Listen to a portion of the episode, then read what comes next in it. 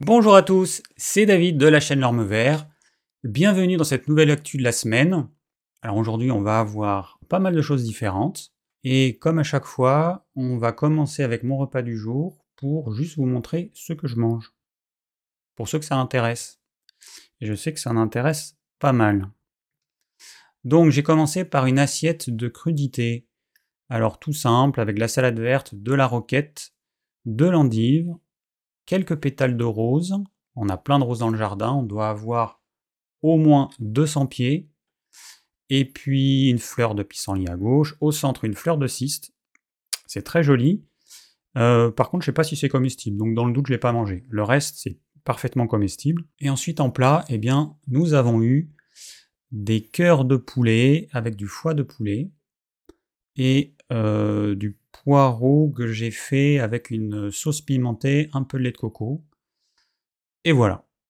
Bon, ça fait un petit plat sympa, et puis ça change, et puis ça permet de temps en temps de manger des abats. Alors ensuite, euh, de quoi vais-je vous parler? Ben, Je vais vous parler de quelque chose quand même euh, qui arrive pas tous les jours. C'est euh, quelqu'un a fait une vidéo sur moi qui s'appelle Cynthia, qui a une chaîne YouTube qui s'appelle Via Felicia Cynthia. Alors, pour vous remettre dans le contexte, à la suite du live sur les glucides du 12 avril dernier. Donc, voici la question euh, qui était posée. Donc, en plus, c'était la dernière question, elle était hyper longue. Et c'était une question me demandant mon avis sur la diète euh, high carb low fat, donc beaucoup de glucides et peu de gras, et euh, donc qui est prônée par certains médecins américains, et puis qui est relayé par des personnes comme Cynthia de la chaîne Via Felicia Cynthia, que je ne connaissais pas, ou Douce Frugalité, que je connais juste parce que j'avais donné un avis en 2018. Je suis pas allé de main morte. J'ai dit que euh, tous ces végétaliens, tous ces euh, tarés de végétaliens, bon, c'est clair que j'aurais pas dû dire ça, euh, on est d'accord. Il se trouve que bah, dans ce live, je vous l'ai pas dit au moment du live, mais en fait, je commençais à tomber malade, je commençais à avoir une angine. Donc je manquais un petit peu de jus. Et c'est vrai qu'après euh, une heure et quart de live, euh, bah, je pense que euh, je me suis un peu laissé aller alors que j'aurais pas dû. Voilà, ça c'est clair. À l'issue de ça, eh ben, Cynthia s'est sentie attaquée personnellement puisque elle a fait une vidéo sur voilà, vous voyez un petit peu. Je suis une tarée du végétalisme et donc en disant que je conseille aux gens de manger une demi-tablette par jour, que c'est bon pour la santé. Euh, et puis bah, quand on voit un petit peu en dessous, voilà, et je prétends que le, sucre est une drogue. Voilà. Après, vous pourrez lire tout ça. Je vous mettrai le lien si vous avez envie de euh, aller jeter un petit coup d'œil. Alors, euh, bon, moi, ça fait 25 ans que je suis naturo. Donc, c'est clair que j'ai vu passer euh, pas mal de régimes, euh, plus ou moins extrêmes. J'en ai testé certains. Euh, au début, la plupart de ces régimes, tels qu'ils nous sont vendus, ils semblent tous exceptionnels, miraculeux. C'est le régime santé par excellence, hyper efficace et tout ce que vous voulez. Bon, il se trouve que les années passant, on se rend compte que finalement, c'est pas aussi euh, miraculeux que ce qu'on nous vend au début. Alors moi j'ai 25 ans d'expérience, j'ai été formé entre autres par Robert Masson qui lui, quand il est décédé, il avait 60 ans d'expérience, donc ça fait quand même un bon paquet de décennies. Euh, c'est vrai que je le rejoins beaucoup sur plein plein de choses, et, euh, notamment sur les régimes qui sont, qui me, enfin c'est pas qui me semblent, c'est qui sont extrêmes. Voilà. Alors donc suite à la vidéo euh, que je viens de vous montrer de Cynthia, euh, bah, j'ai décidé de m'informer un peu plus sur ce régime HCLF. Et donc je suis en train d'écouter certaines de ces vidéos parce que euh, ça me semble évident qu'il est impossible de se faire un avis juste en écoutant une vidéo d'une personne. Donc voilà, donc j'écoute des vidéos, je prends le temps de de m'informer. J'ai même commencé à lire le dernier livre du docteur Greger euh, qui s'appelle euh, je sais plus quoi, mais peu importe. je me rappelle plus du titre exact parce que c'est un titre assez long et assez pompeux parce qu'il se autoproclame le meilleur nutritionniste. Alors je sais plus si c'est des États-Unis ou du monde. Bon, Je trouve que c'est un peu pompeux. Je prévois donc de faire une vidéo pour préciser certaines choses fausses qu'elle a dites. Euh, et puis je vais faire quelques vidéos pour donner mon avis sur cette méthode. Donc déjà, je prévois de faire une vidéo euh, les pour, les avantages de cette méthode et les contre. Voilà. Comme ça, ce sera clair. Je ne vais pas faire juste une vidéo où je dresse tous les points négatifs. Je vais quand même euh, faire une vidéo avec les points positifs de cette méthode. Alors, ceux qui me suivent, ils le savent, je n'adhère à aucune religion alimentaire, aucune doctrine alimentaire. Euh, si je trouve un régime alimentaire sain, eh ben, euh, c'est clair que ça m'intéresse, je vais l'étudier, je vais l'expérimenter, et le cas échéant, eh ben, je vais le conseiller. Ça me paraît évident. Moi, je suis ni pour le régime carnivore, ni pour le régime cétogène, ni pour euh, le régime végétalien, ni pour le régime HCLF vegan, puisque L c'est en plus un régime HCLF vegan. On est d'accord, nous sommes omnivores. Alors, la totalité de la communauté scientifique est d'accord, la totalité des anthropologues sont d'accord pour dire que nous sommes omnivores. Euh, certains encore euh, osent prétendre que nous sommes frugivores, par exemple. Bon, évidemment, euh, les, anthropologues, ils doivent bien rigoler en entendant ce type d'affirmation qui repose sur rien. Euh, sachant que c'est toujours euh, la même chose qui est dite, l'être humain a le même tube digestif que celui du gorille, ce qui est faux. Ça n'a rien à voir. Le gorille, pour euh, dire ça en trois mots, il a un intestin, un gros intestin qui est beaucoup plus long que le nôtre et qui lui permet de faire fermenter les feuilles fibreuses, les tiges fibreuses qu'il va manger, alors que nous, eh ben, euh, cette fonction, elle est hyper réduite. C'est pour ça que notre gros intestin, il est beaucoup plus court que le sien. Bon, et puis après, il y a tellement de différences, c'est impossible de dire que on a le même tube digestif que le gorille. Voilà. Donc, nous sommes omnivores et évidemment, moi, je vais me méfier de tous les régimes trop restrictifs qui éliminent euh, certaines catégories d'aliments. Ça, c'est évident. Et bon, très sincèrement, en 25 années d'expérience, j'en ai vu passer des régimes extrêmes et euh, bah forcément, j'ai vu que la majeure partie des gens, de toute façon, ne peuvent pas les suivre sur le long terme parce que c'est trop extrême, c'est trop restrictif. Et c'est tant mieux qu'ils ne peuvent pas les suivre sur le long terme parce que ça va leur éviter de se détruire la santé. Puis bah, pour ceux malheureusement qui les suivent trop longtemps, des fois il va falloir des années et des années pour s'en remettre. Vous allez peut-être avoir envie d'aller voir sa vidéo, donc je vais vous mettre le lien de toute façon dans la description. Si vous décidez de laisser un commentaire, essayez de ne pas être méchant ou agressif et dites simplement euh, ce que vous pensez de moi euh, ou de mes conseils. Hein. Si vous décidez de laisser un commentaire sur Cynthia ou sur sa vidéo, s'il vous plaît, veillez à ne pas céder à la facilité de l'agressivité et de la méchanceté. Euh, moi, je suis fermement opposé à ce type de lynchage euh, médiatique, on va dire. Certains de ces abonnés ont, c'est vrai, euh, montré à quel point ils peuvent se comporter de manière inappropriée à mon sens, et j'aimerais qu'on agisse de manière respectueuse et bienveillante. Ce serait cool. Voilà, on peut exprimer notre opinion sans pour autant blesser, bah, en l'occurrence Cynthia, ou faire preuve de méchanceté. Voilà, donc ça c'est dit. Euh, vous en saurez plus prochainement, dans, une prochaine, enfin, dans des prochaines vidéos, et bah, je pense que ce sera sympa. Voilà. Alors, on passe à la suite. Ah bah tiens, on va commencer par quelque chose de léger. Alors, la série Marie-Antoinette, qui était très sympathique, avec une actrice qui joue qui a joué dans la série Berlin. Alors on voit dans l'épisode 4 un médecin avec des sangsues pour soigner le roi. Il est traité euh, par Madame du Barry de charlatan, et je me dis que peut-être que les médecins d'aujourd'hui traiteraient euh, aussi ce médecin de charlatan, enfin probablement. Et du coup, j'en suis venu à me dire que les médecins, les futurs médecins de, dans 100 ans, eh ben peut-être qu'ils traiteraient aussi les médecins d'aujourd'hui de charlatans.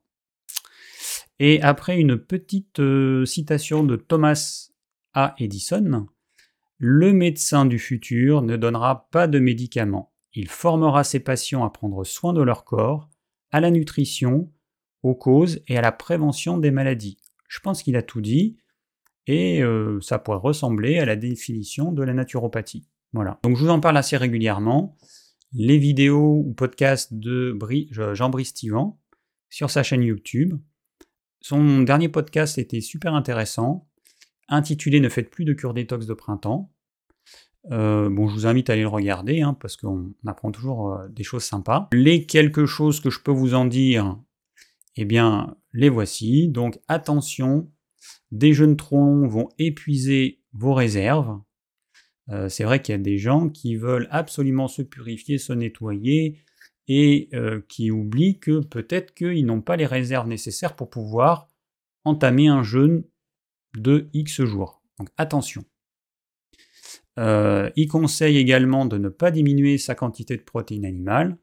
Effectivement, il y a beaucoup de gens qui pensent que les protéines animales sont responsables de tous les maux, vont salir le corps. Euh, non, ça dépend de la qualité des protéines animales et ça dépend de la quantité.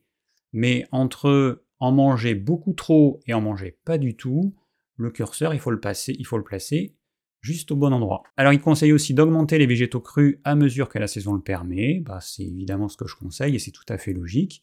En hiver, on a envie de plus de cuit, plus de chaud, et puis bah, en été, au printemps, quand il fait beau, quand il fait chaud, naturellement on va avoir envie de manger plus du cru. Donc faut y aller si notre tube digestif le permet. Après, il va poser la question, les cures détox, qu'est-ce qu'elles éliminent?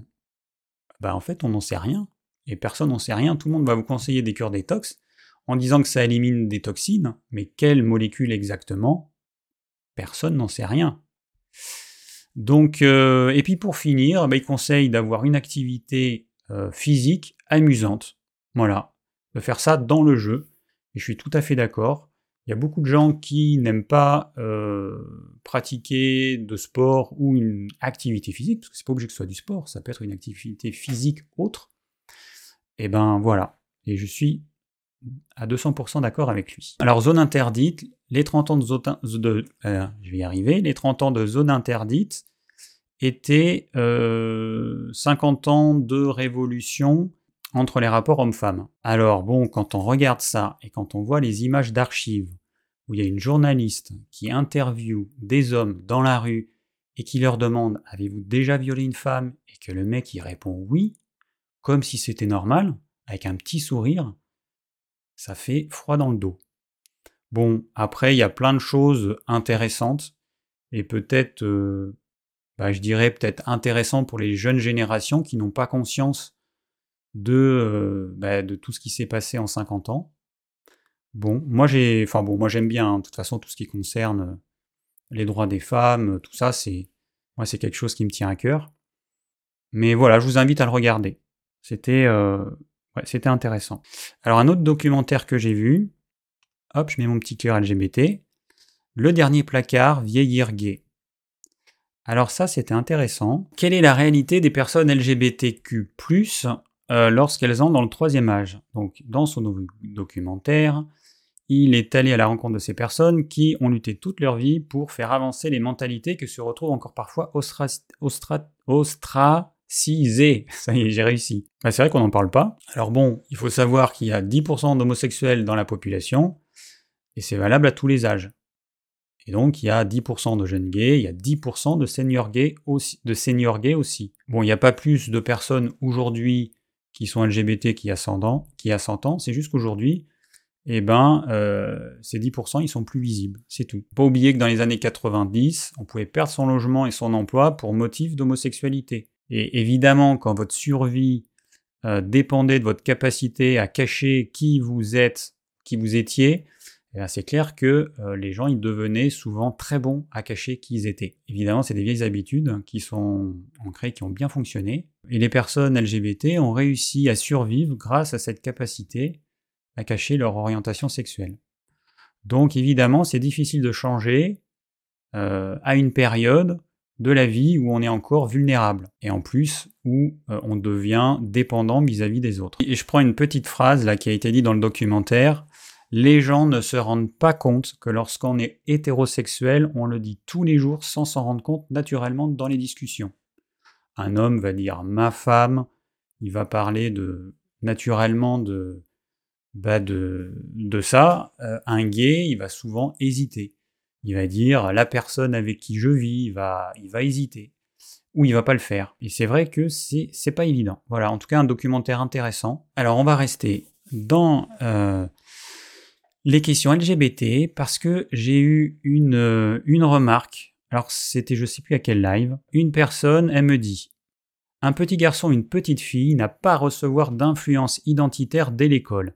C'est déjà assez compliqué de devenir ce qu'on est vraiment, de vivre et trouver sa voie sans recevoir d'influence, ce qui peut s'avérer dangereux. Notre identité est importante à respecter à un âge trop jeune et malléable.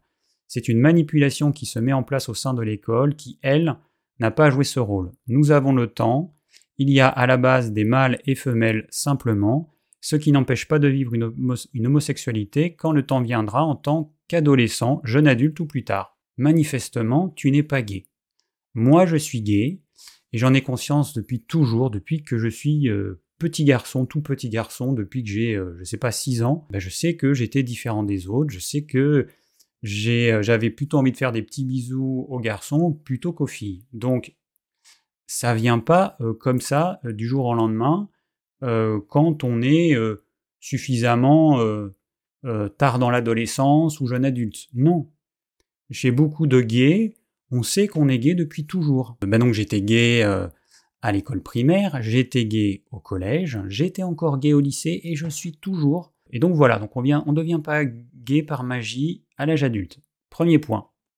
Bon, on estime qu'il y a environ 10% de gays, de lesbiennes et de bi qui est quand même pas mal. Quand j'étais à l'école, j'aurais quand même aimé euh, savoir que déjà j'étais pas seul, que c'était quelque chose de normal, que d'être attiré par des garçons plutôt que par des filles.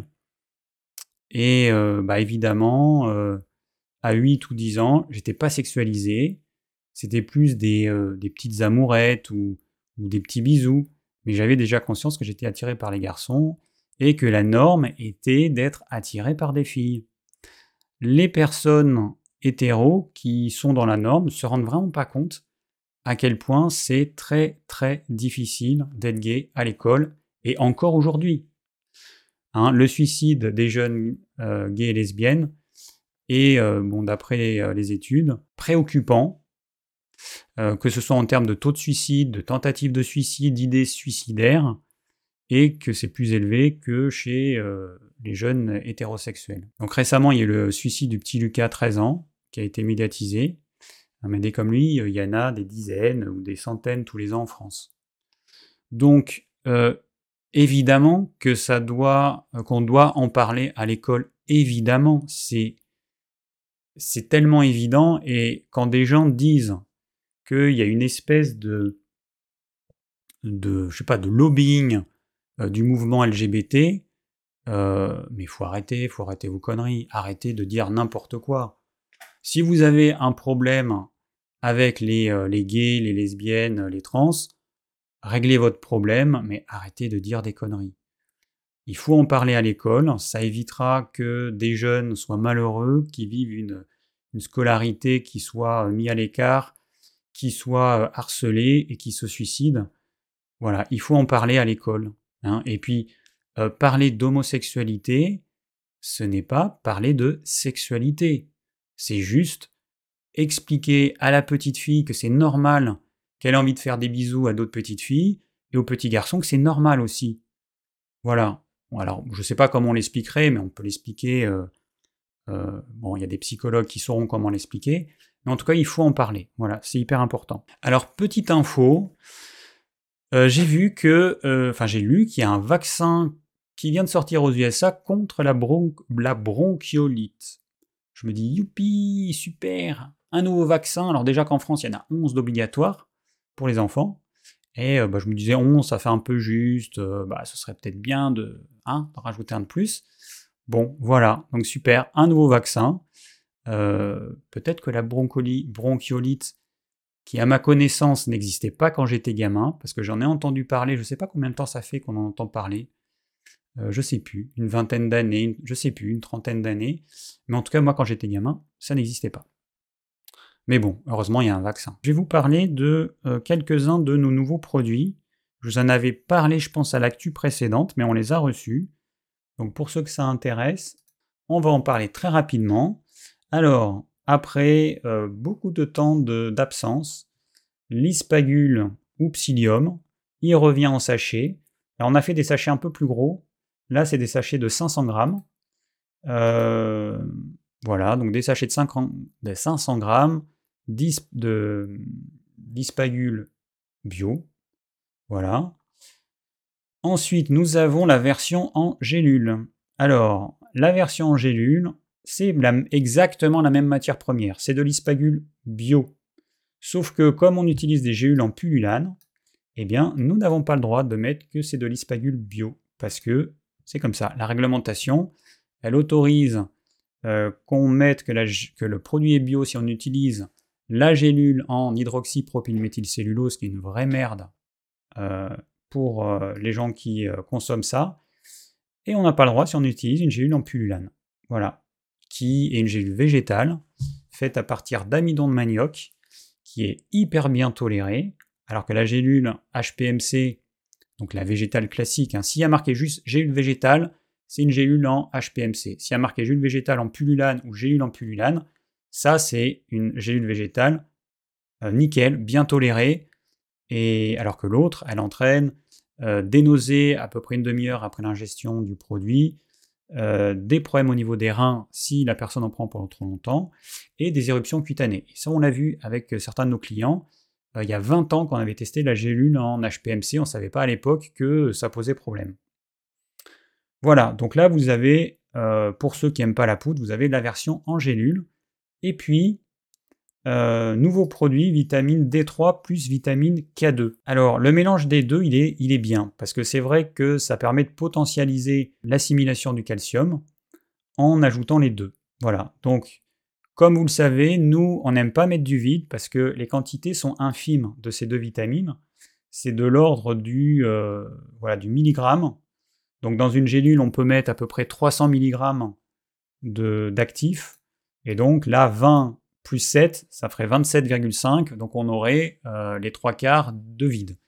Et bien nous, on a choisi de mettre de la spiruline bio. Alors on ne peut pas mettre qu'elle est bio encore une fois, parce qu'on utilise une gélule en pullulane. Mais tous nos produits, on n'utilise que de la spiruline bio, que de la bio dans tous nos produits. Et puis, et puis, et puis, euh, dernière nouveauté, le MSM. D'ailleurs, il y a une promo en ce moment. Donc le MSM qui est une substance, euh, d'ailleurs vous voyez on a un petit peu changé nos étiquettes sur les dernières boîtes, on rajoute des petits logos, euh, qui est une substance riche en, soufre et qui a des vertus anti-inflammatoires. Vous verrez la fiche produit si ça vous intéresse, pour les problèmes articulaires, pour l'inflammation, c'est un super produit. Voilà pour les nouveautés, on va en avoir assez régulièrement quelques-unes, et donc bah voilà je vous en parle comme ça rapidement dans l'actu. Alors, autre petite actu que j'ai lu dans, ça devait être dans euh, Que choisir aux 60 millions de consommateurs, du poisson pané sans poisson, c'est nouveau, ça vient, de, ça vient de sortir. Alors après les faux steaks hachés, les faux fromages et les faux lardons, voici les faux poissons panés 100% vegan. La bêtise n'a pas de limite, mais c'est surtout que ça rapporte beaucoup d'argent aux industriels, parce que les consommateurs vegan qui vont acheter ce type de produit, apparemment, ils ne se posent pas trop de questions. Voilà, ça leur pose pas de problème de manger des merdes industrielles. Bon, après, euh, au niveau santé, évidemment, c'est pas ça. Alors, bah, c'est toujours pareil, hein, on a des protéines végétales euh, ultra transformées. Donc, il y a les marqueurs de l'ultra transformation. C'est pas n'importe quoi, de la farine, juste de la farine de pois, c'est pas ultra transformé. C'est quand on fait subir à cette farine d'autres traitements, très forte pression, très forte chaleur, que on dénature complètement le produit et donc on parle de, de marqueurs de l'ultra-transformation. Trop d'huile, trop de sel, trop de merde, trop d'arômes. Bon, voilà, c'est pas la solution, hein, évidemment pour moi. Euh, la solution qui consiste à, euh, remplacer les produits animaux par euh, des produits qui sont mauvais pour la santé, non. Voilà. Et autre petite brève, alors ça, c'était dans le magazine Alternative Santé de, ce mois de mai. Pas de libido, mort au tournant. Alors dans cette étude japonaise, donc les chercheurs ont démontré, donc il y avait des hommes de plus de 40 ans, il y avait plus de 20 000 hommes qui ont été suivis pendant 7 ans. Et l'étude a montré que les hommes qui avaient un intérêt pour le sexe normal, on va dire, avaient un décès réduit de 69% par rapport à ceux qui avaient plus d'intérêt. Donc en gros, ceux qui avaient plus d'activité sexuelle, plus de masturbation et plus de rapports sexuels avec leur partenaire, eh ben, euh, il y avait une mortalité précoce par rapport à ceux qui maintenaient une activité sexuelle normale. Et euh, l'étude rappelle qu'une faible libido, c'est fréquemment synonyme de mauvaise, santé. Et effectivement, quand la libido est basse, eh ben, le corps, il fait ça parce que il n'a pas le choix, il n'y a pas assez d'énergie, il n'y a pas assez de réserves micronutritionnelles, il y a trop de stress, et donc c'est pour se protéger, pour éviter de perdre encore plus d'énergie, mais en tout cas, c'est le signe qu'il y a quelque chose qui ne va pas. Voilà, donc il faut se poser des questions. Par contre, les chercheurs ne savent pas pourquoi, mais euh, les femmes échappent à cette association euh, perte de libido et euh, mortalité accrue. Voilà, bon, après on n'est vraiment pas fait pareil les hommes et les femmes au niveau hormonal, donc voilà, ils ne savent pas pourquoi, mais ça peut sembler logique. Voilà pour la dernière actu du jour. Bah, j'espère que ça vous a plu. N'hésitez pas à laisser des petits commentaires et puis je vous dis à très bientôt pour une nouvelle actu.